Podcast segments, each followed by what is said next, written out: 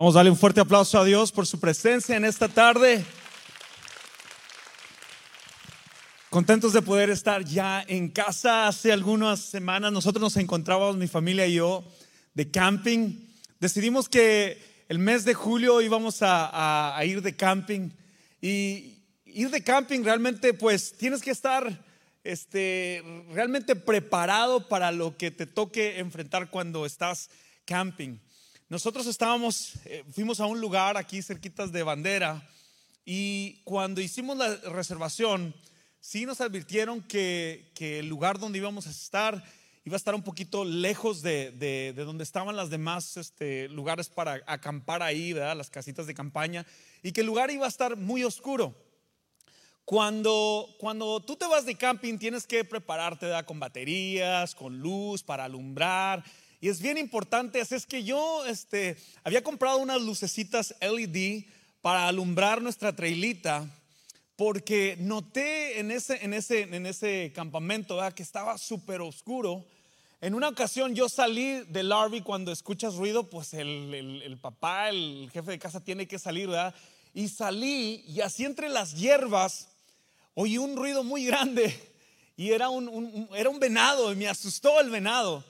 Y este, al, asustarme, pues, pues sabía yo que, que podía ser, pues estamos allá afuera en el campo, en la naturaleza, nosotros estamos invadiendo el, el, territorio de esos venados, pero algo que me llamó mucho la atención es que la luz es bien importante cuando tú vas a acampar.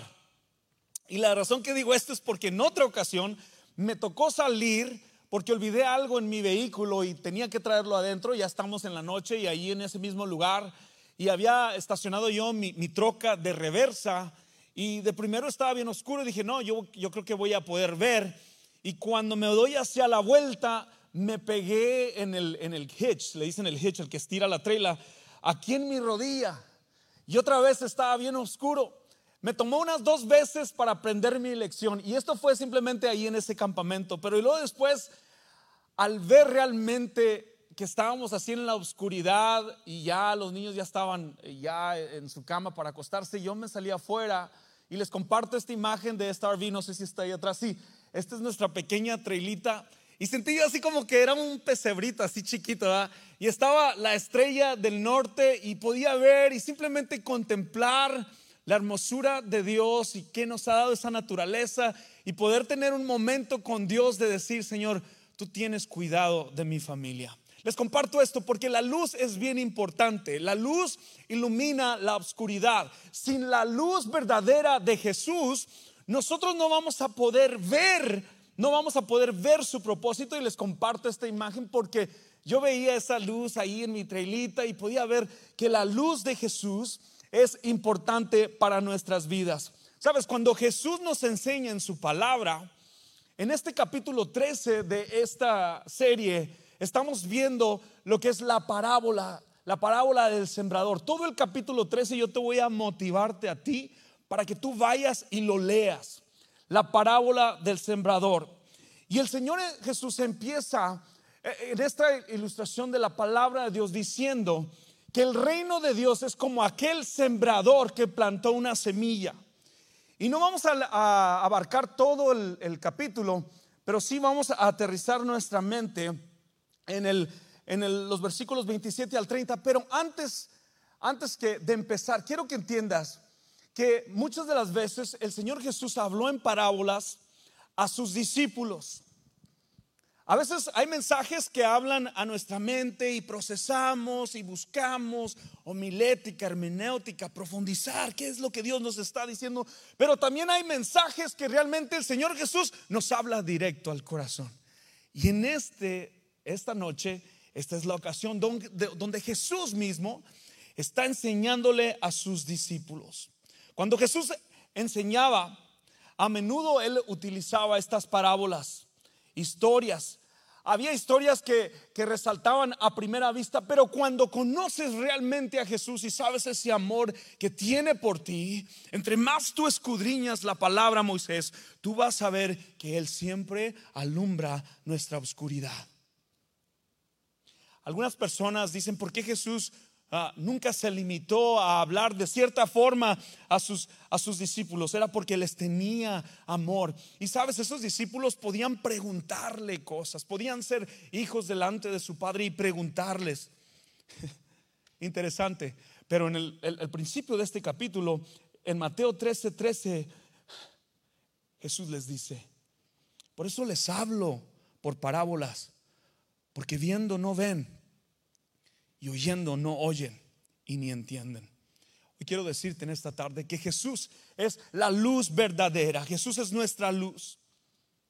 Cuando nosotros tenemos a Jesús en nuestro corazón, cuando lo hemos recibido como nuestro único y suficiente Salvador, cuando mora en nosotros el Espíritu Santo, nosotros vamos a poder y entender las cosas del Espíritu. Y era importante que el Señor Jesús dijera estas palabras.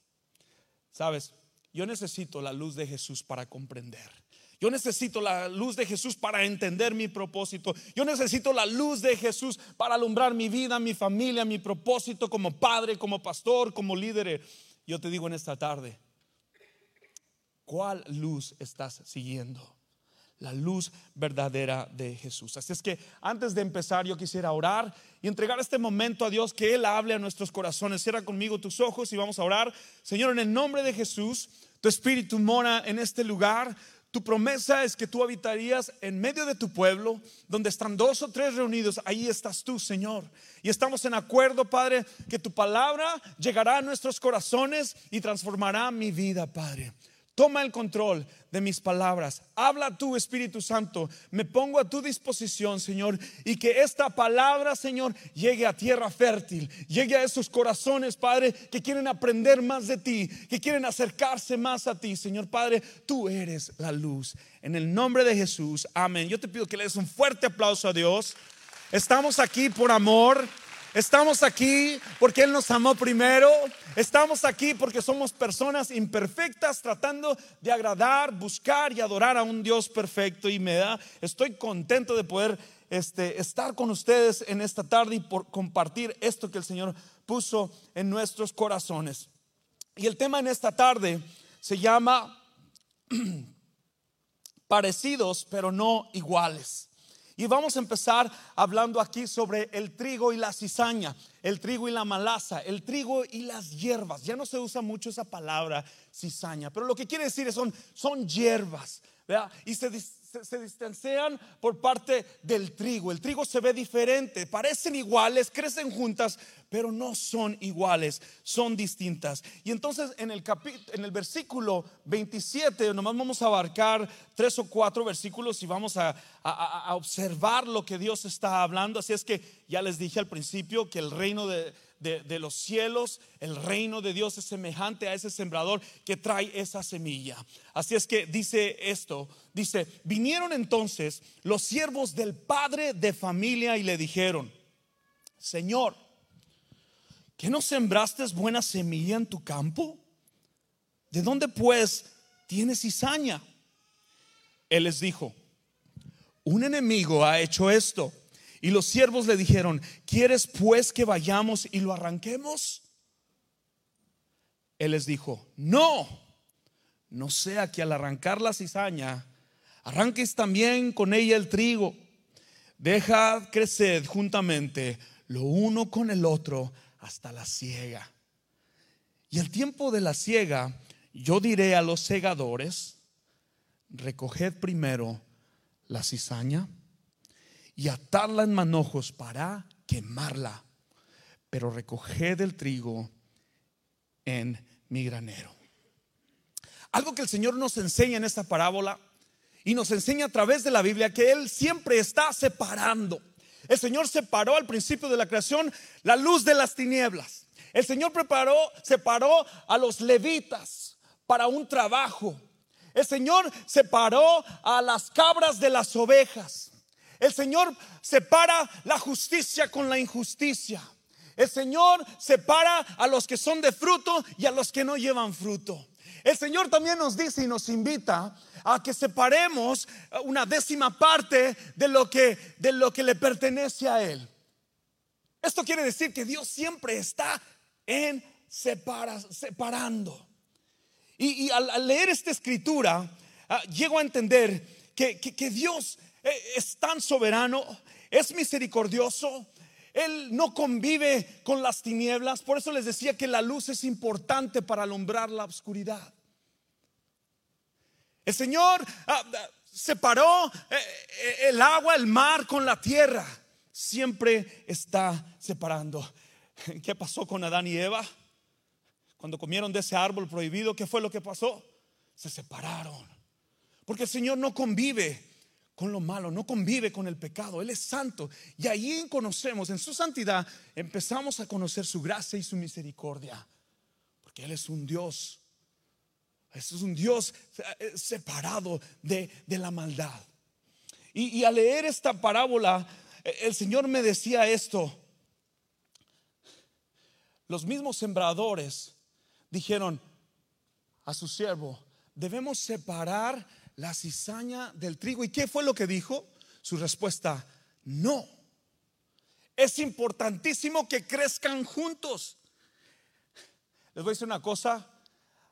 Me encanta todo observar y aprender sobre la, la plantación, sobre la siembra. Yo no he sembrado nada. Una vez intenté cuando vivía en Colorado.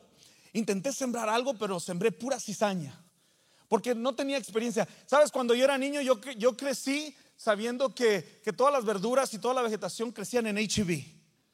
Pero, pero me encanta saber que el Señor eh, divide, el Señor separa el, trigo, el trigo, el verdadero trigo de la cizaña. Y dice, no lo cortes, no vaya a ser que te lo traigas todo. ¿Sabes que hay un proceso de crecimiento en el trigo? Dura hasta siete a ocho meses. Interesante. Pero lo que recalca aquí, lo que resalta, es que la cizaña parece igual que el trigo, pero son muy diferentes. La mayor amenaza en el cristianismo, escucha bien, es la falsa conversión. La mayor amenaza en el cristianismo es la falsa conversión. No es el coronavirus. Es aquellos que son tibios. Aquellos que, diciendo que diciéndose que son cristianos practican pecado. El ver el trigo y la cizaña y verlos exactamente iguales, parecidos, pero no iguales, escucha. Siempre hay una diferencia.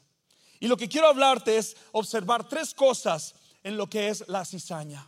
Basado en esta escritura, el Señor quiere que nosotros seamos la luz del mundo. Él quiere que nosotros llevemos fruto. El Señor anhela que sus hijos se diferencien de la cizaña. El Señor nos ha hecho para que nosotros seamos trigo. Yo no sé tú, pero al hablar del trigo y la cizaña, a lo mejor tú piensas que yo estoy hablando de una planta, pero sabes lo sorprendente es que no está hablando de plantas, está hablando de personas.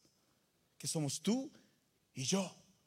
Y esto es impactante y esto me ministra. Tengo 42 ah, años, quizás 30, mitad de años de mi vida en el Evangelio y, son parábolas que yo he escuchado por mucho tiempo y, y, quiero decirte esto, que el reino de Dios, lo que Dios quiere establecer, es, se compone por dos cosas.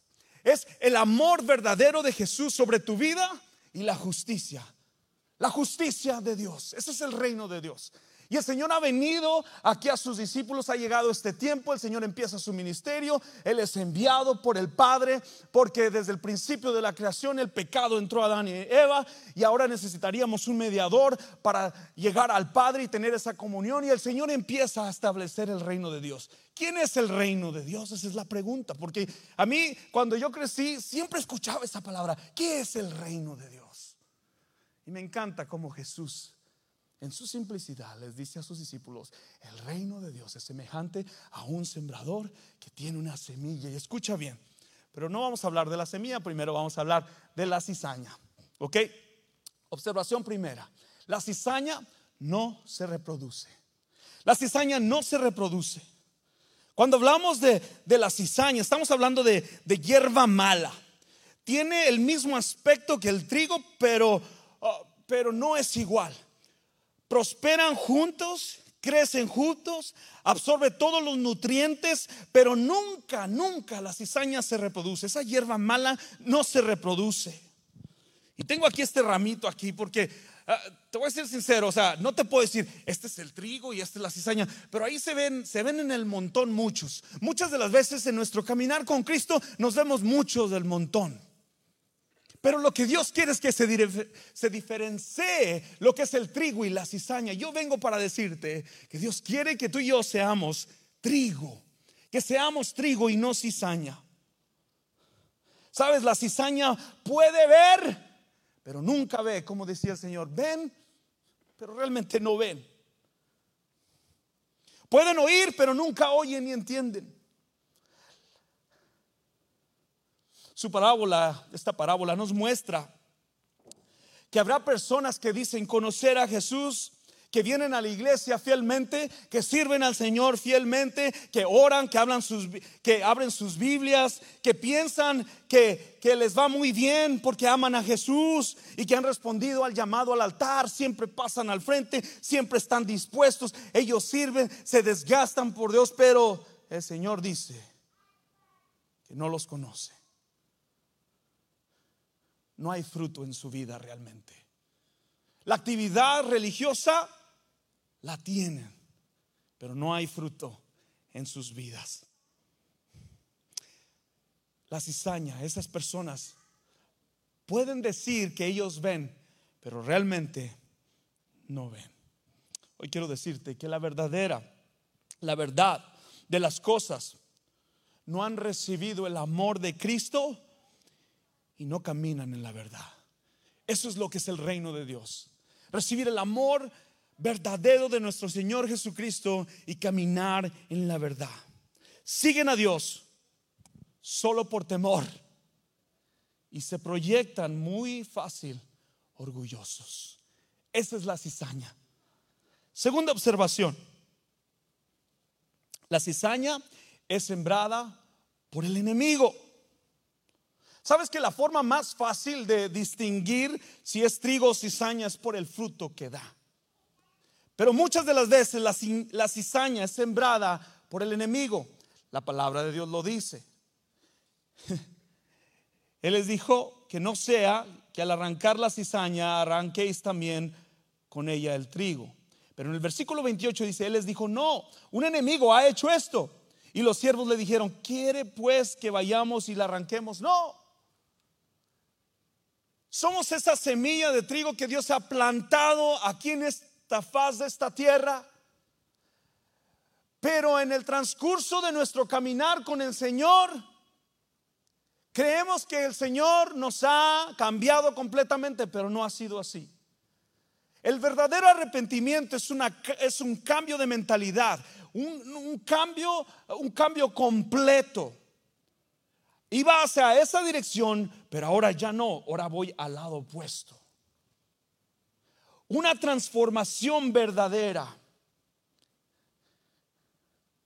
La cizaña es sembrada por el enemigo. Sabes, apunté en mis escritos y esto es, esto es algo así como que fresco, pan del cielo fresco y lo, no lo tengo en mis apuntes, pero lo tengo aquí, se los voy a leer. Simplemente para resumir lo que les quiero decir en pocas palabras.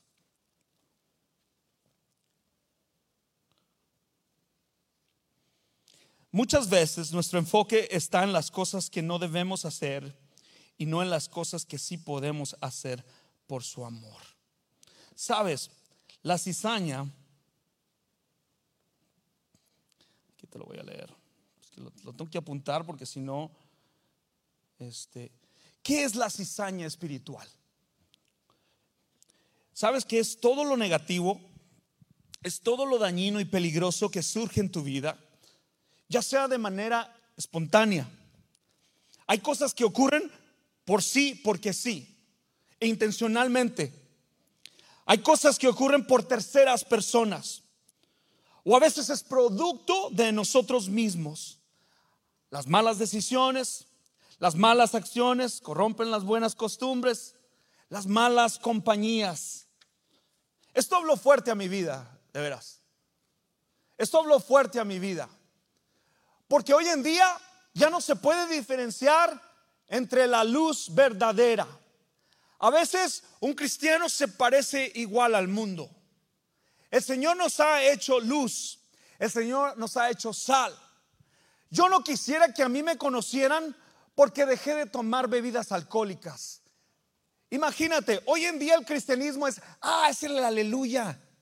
Es que ya no toma. Qué triste es que te conozcan porque no haces eso. Eso es religiosidad. Pero que nos conozcan por el fruto verdadero que hay en nosotros mismos. Al yo meditar en esta escritura, lo único que podía pensar es, ¿cómo te conocen tus vecinos, JP? ¿Qué dicen tu familia de ti mismo? por lo que no haces? ¿Eres cristiano por lo que no haces? No. El cristianismo, el verdadero cristiano, hace todo por amor. Qué diferente es decir, ah, tú ya no tomas baby. No, man, encontré algo mejor que el alcoholismo. Encontré al Señor Jesucristo. ¿No sabes? Hay un beneficio de no levantarte crudo hay un beneficio de ser ese padre, ese propósito que Dios quiere para tu vida. Hay un beneficio de seguir a Cristo, de llegar a casa y saber que te espera tu esposa, tu mujer, tus hijos, un cambio de perspectiva, no querer eh, alcoholizarte para no enfrentar la realidad de tus problemas. Y no estoy condenando Simplemente te estoy diciendo que no nos conozcan por las cosas que no hacemos, que nos conozcan verdaderamente porque amamos a Jesús, porque Él nos amó primero. La cizaña es sembrada siempre por el enemigo. Tal parece que a veces hasta nuestros enemigos o compañeros de trabajo como que se les da un free pass para que nos juzguen y nos digan de cosas, ¿verdad? Ah, es que eres el aleluya, ¿verdad? Ah, es que ya no haces eso porque tú... O sea, yo no quisiera que ninguno de ustedes fuese conocido el ser un seguidor de Cristo simplemente porque no toman, simplemente porque ya no bailan o simplemente es, es, secundario. Pero Dios nos ha, lo que habla acerca de la cizaña es que lo que está diciendo así es, ¿a, quién nosotros le, le, permitimos hablar a nuestras vidas? ¿Quién nos da dirección? ¿Qué son las voces que escuchamos? Te voy a ser bien sincero. En este mes que no estuve aquí en la iglesia, empecé a ver un poquito más. Me metí al Netflix, hombre. ¿Para qué les digo? Es Netflix. y empecé a ver ahí y, cambió mi perspectiva completamente. Dije, oh man, like, estaba encerrado en la burbuja de la iglesia. Porque no tienes que ir muy lejos para darte cuenta la condición del mundo. Porque no tienes que ir a buscar tan lejos para que te des cuenta cómo está el mundo actual. Y, al ver estas series, el Señor como que me dolía el estómago ver a mis hijos y ver cómo estamos creciendo. Y, lo hice, Dios sabe por qué lo hice, pero me, ayudó simplemente a poder eh, quizás hablarte a ti en esta tarde. En el mundo tendréis aflicción. En el mundo no vas a obtener nada. A veces tus enemigos vendrán vestidos de ovejas. Tus enemigos vendrán quizás por tu familia, amigos, esas voces que tú escuchas ahora, te digo, ¿cómo podemos encontrar para poder crecer realmente?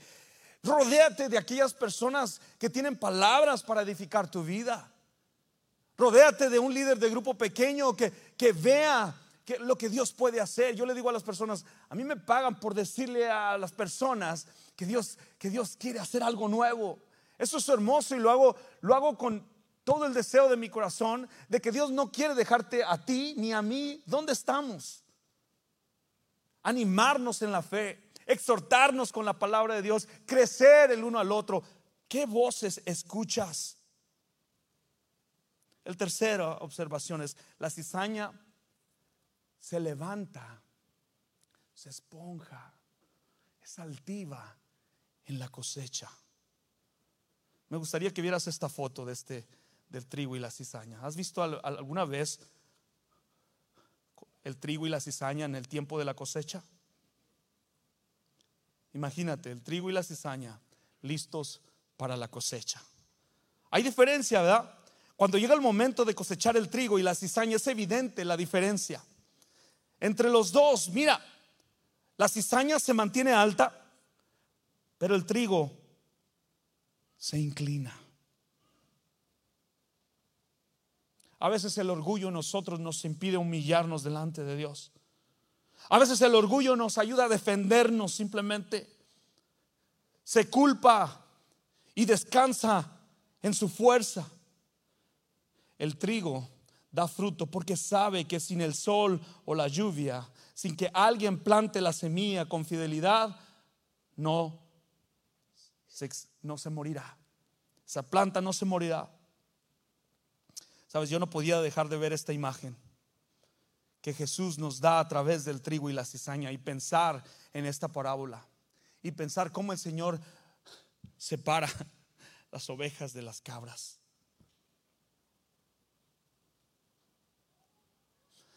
Una oveja no se puede defender. De hecho, una oveja escucha la voz de su pastor. A veces las situaciones pueden asombrarlos o pueden espantarlos, pero solo realmente son impactadas, son cuidadas por aquellos a quienes esas ovejas aman. Y el pastor sale a su defensa. Y el pastor le da de comer cuando tiene hambre. Le dio de beber cuando tuvo sed. A veces nosotros buscamos en las cosas del mundo que sacien nuestra sed. A veces nosotros buscamos y nos afanamos por lo que vamos a comer y cómo vamos a vestir. En Mateo 6 el Señor habla acerca de qué es el reino de los cielos. Los discípulos le preguntan, Señor, ¿qué es el reino de los cielos? Y Él les dice, más buscad primeramente el reino de Dios y su justicia, y todas estas cosas vendrán por añadidura. A veces nuestro enfoque está en las cosas de este mundo y no las de Dios, ¿cierto? Me lo digo a mí mismo. Me lo digo a mí mismo. A veces nuestro enfoque está en lo que el mundo nos ofrece y no en los planes de Dios. Y Dios quiere que nosotros no seamos cizaña, sino que seamos el trigo. La cizaña se levanta en tiempo de cosecha y es evidente. ¿Sabes que se me hace súper interesante? Que la cizaña, escucha bien, la cizaña se chupa los nutrientes del trigo. A mero abajo, no en la raíz, porque una cizaña no tiene raíz a mero abajo se abraza del trigo para chuparle los nutrientes. Eso es lo que hace el enemigo.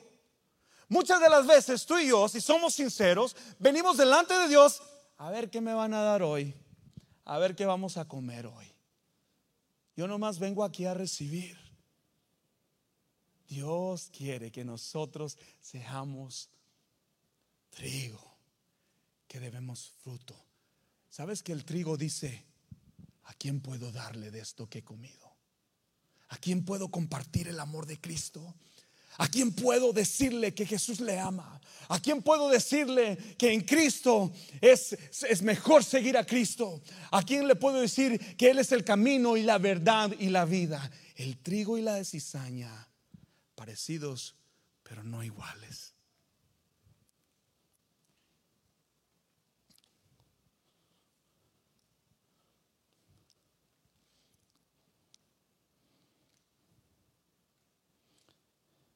A veces nosotros en lugar de humillarnos delante de Jesús, a menudo ponemos excusas porque pecamos. Cuando nos acercamos realmente hacia el trono de Dios, cuando intencionalmente nosotros predicando aquí hacemos una invitación al altar, no es para exponerte, yo no quiero exponerte hoy en esta tarde. Yo no quiero llevarte a un rincón donde, a ver, todos los de la cizaña para acá y los del... No, no, no, no, no. Jesús no estaba diciendo eso. Que Dios me perdone si yo no estoy aquí predicando un mensaje con amor y gracia de misericordia. Que Dios me perdone y le pido perdón a Dios. Pero me interesa tu eternidad. Me interesa tu relación con Dios. Que sepas que Dios está tocando la puerta de tu corazón esta tarde está dividiendo las peras y las manzanas. Buscar la santidad sin la cual nadie puede ver al Señor. Y a veces decirlo así como que me incomoda, de veras. Yo he estado en tu silla donde me sentía juzgado, donde me sentía, donde, donde a veces las personas que me decían algo no, no sentía el amor y la misericordia y la gracia de Dios. Pero aquí en esta parábola Jesús está siendo tan intencional hablándole a sus discípulos. Y si me permites hoy, yo quiero hablar a tu corazón. Yo no vengo a arrinconarte, vengo a decirte que tenemos un propósito, un llamado por Dios. Yo no quiero que el mundo defina quién tú eres. Yo quiero que Jesús defina quién tú eres. Y tú naciste para ser trigo. La semilla original fuiste tú para ser trigo, para llevar fruto. Y termino con tres cosas. Y este es mi reto. Termino con estas tres cosas. Primero, les dije hace algún momento que tú diferencias el trigo y la cizaña por la postura. Supongamos que este de aquí es el trigo y está listo para ser cosechado y ponerlo en su grano. Pero hay una hierba mala allá. Si la miran aquí, mira, esta se parece a, no voy a decir nombres. Mira, es altiva, no lleva fruto, no tiene ni semillas. Probablemente va a ser cortada y echado al lago. El primer punto que quiero decirte en esta tarde Camina en humildad. Reconoce a Jesús. Nunca es tarde. El reino, de reino de Dios se acerca. Y el reino de Dios, realmente el Evangelio es arrepentirse. Arrepentíos. Era el mensaje de Juan el Bautista. De Juan el Bautista. Pero cuando decimos esas palabras desde acá hacia allá, ya me está juzgando el pastor. ¿Por qué? Porque hay orgullo de por medio empezamos a querer ser esa cizaña alta. Yo tengo 20 años en el Evangelio y no le tengo que decir nada a nadie o demostrarle nada a nadie. No. Humíllense delante de la presencia de Dios como el trigo verdadero que está listo para la cosecha. Lo primero, sea humilde. El segundo, comienza una nueva vida. Yo no sé tú, pero la propuesta es para todos.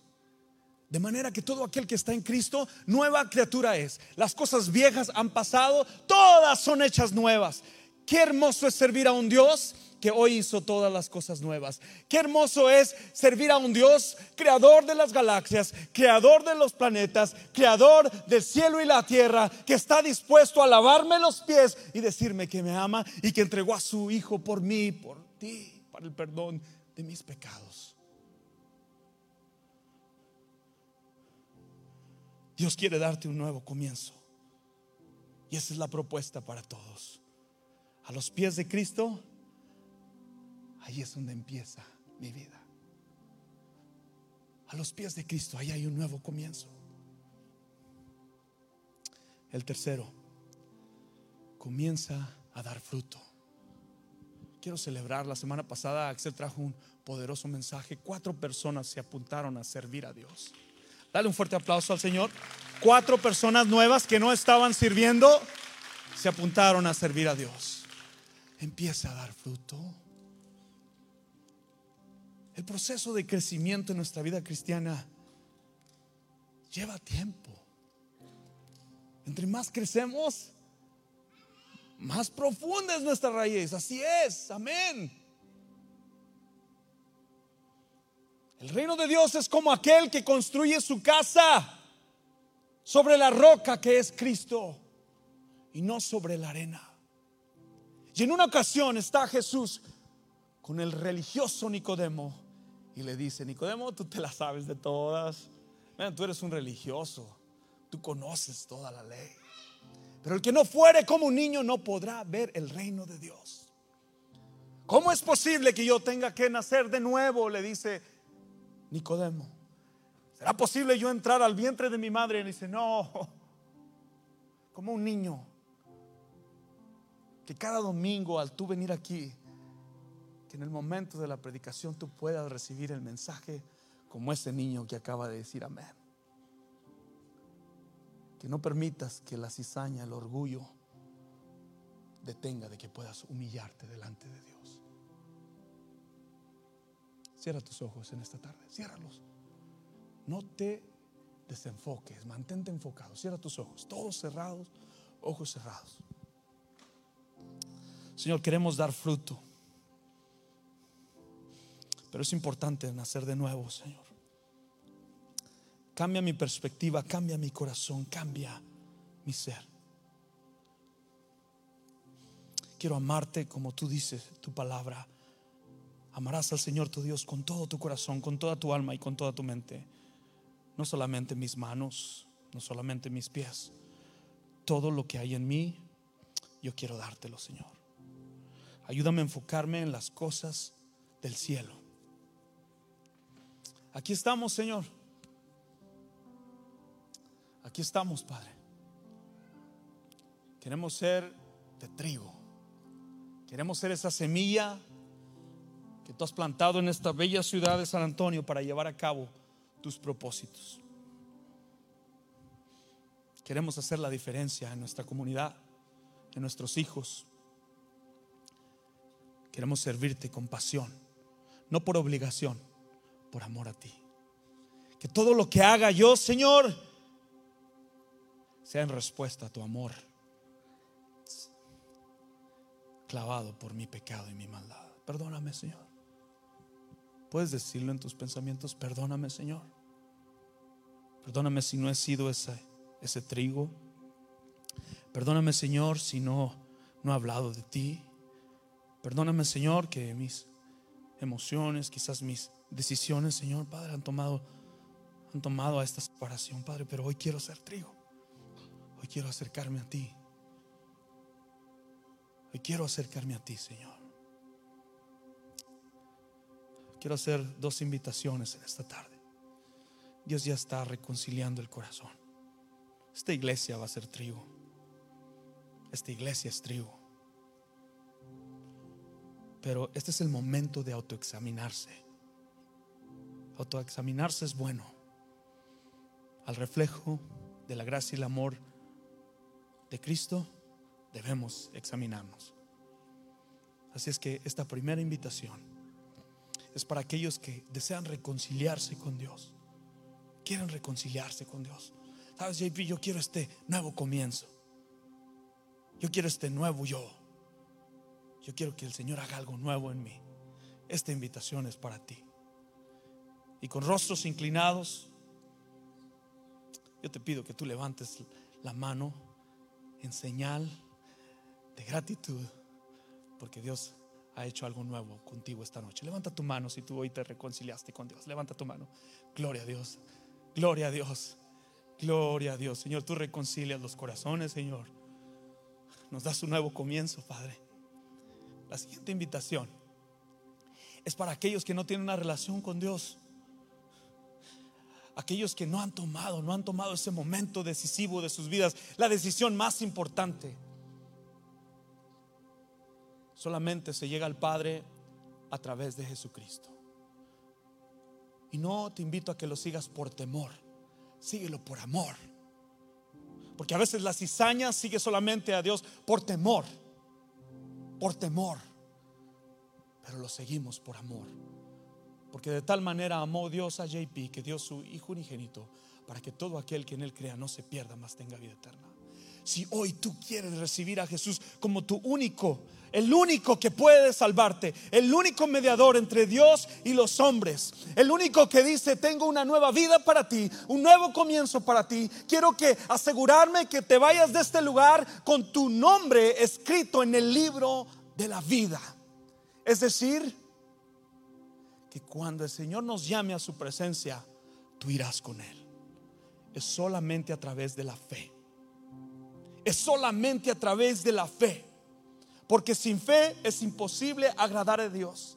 Es pues la fe, la certeza, la convicción de lo que se espera, lo que no puedo ver. Confío en Dios. No estuve ahí cuando Él fue a la cruz, pero su palabra, su palabra me la ha dado para hoy yo creer. Bienaventurados los que creyeron y no vieron. A ti te estoy hablando en el corazón. De parte de Dios, entrega tu vida a Jesucristo. Si hoy tú has tomado esa decisión, levántala en alto y contento por lo que Dios ha hecho en tu vida. Levántala en alto. Quiero felicitarte. Hay alguien aquí que quiere recibir a Jesús como su único y suficiente Salvador. Quizás tú nos estás viendo en línea y quieres recibirlo hoy en tu corazón. Ahí mismo Pon un emoji con tu mano levantada. Di, JP, yo quiero recibir a Jesús. Y te invito a hacer esta oración. Padre, te recibo como mi único y suficiente Salvador. Yo creo que tú resucitaste de entre los muertos al tercer día. Que derramaste tu sangre para el perdón y limpieza de mis pecados. En el nombre de Jesús te recibo como mi único y suficiente Salvador. Amén.